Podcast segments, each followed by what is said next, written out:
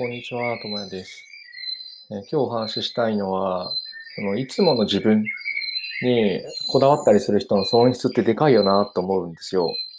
そのいつもの自分って何かっていうと、例えば何かあった時に、いや、いつもの自分でいようとか、っていう話がドラマとかをこの前見た時に、そういう発言をしてる人がいて、い何を言ってるんだろうと思って、そもそもいつもの自分っていうのはそんなに大事なのかなっていうのも思うんですね。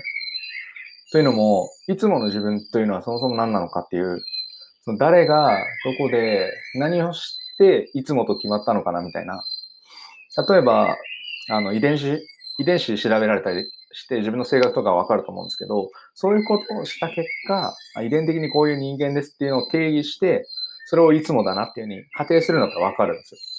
そうだったら、まあ、確かに動かないものなんで、それがいつもって考えて、なれば、じゃあいつもの自分を出そうっていうのはわかります。強みになってるんで。あの、ちゃんと根拠のある強みになってるんで、あ、わかるなって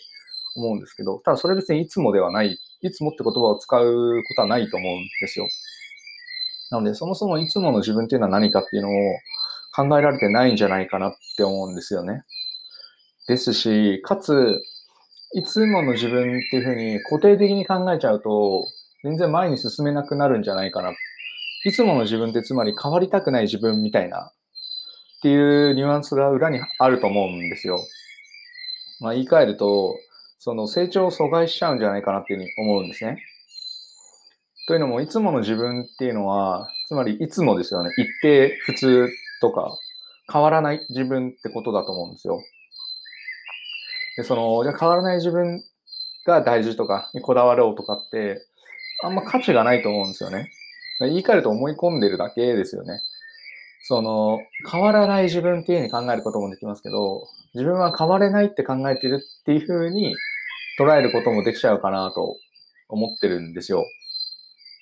その、いつもの自分を出せばうまくいくよっていう話も確かにあるんですけど、その、だとしても、その、なんていうのかな、いつもの自分っていうのは、あんまり価値がなくて、大事なのは、いつもの自分っていうのは変化し続けていて、柔軟に思考する、思考できるよねっていうことが大事なんですよ。そのいつもの自分っていうのは固定的なものではなく流動的。基本的に、だってそもそも論、僕たちは環境に左右されて生きているわけじゃないですか。その場その場でやるべきことも変わりますし、あの判断基準だったりとかも全然変わってくるので、いつもの自分でいて達成できることって少ないと思うんですよね。だからこそ、まあ、いつもの自分っていうのはあるのかもしれないですけど、それにこだわるんではなくて、ちゃんとその場に合った行動をすることの方が何よりも重要だと思うんですよ。まあ、つまり自分を決めつけないってことですね。いつもの自分って自分で言っちゃうのは、自分のことを決めつけてるっていう話になると思うんですよ。例えば、いつも自分は、えー引きこもってるからとか、っていう話になった時に、それいつも引きこもってるって言うけど、そういうわけではないですよね。たまたま会う人がいなかったとか。例えば、あの、自粛期間だったから家にいたとかっていう可能性もあるし、友達ができれば外に出る可能性もあるわけで、いつもの自分っていうのは常に変化している。その時の自分。なので、過去の自分を参照していつもっていうふうに決めなくても、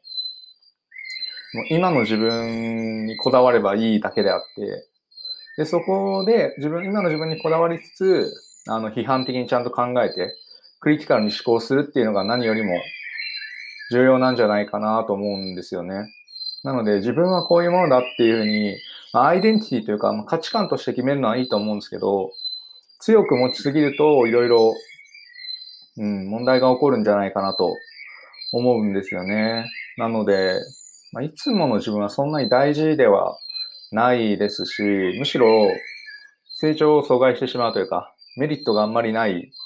ものなんじゃないかなと思っています。だからこそ大事なのは、いつもの自分にこだわるのではなくって、あの、いつもの自分はもともと変化する。固定されているものではなく、流動的であり、えー柔軟に思考することで、えー道は切り開かれていくんだよっていうふうに考えることが重要なんじゃないかなと思いますね。まあ、ここでもやっぱりクリティカルシンキング、クリティカルシンキングっていうのは大事なので、そこで常に自分を疑いつつ、えー流れに任せて行動するのが大事だと思いますね。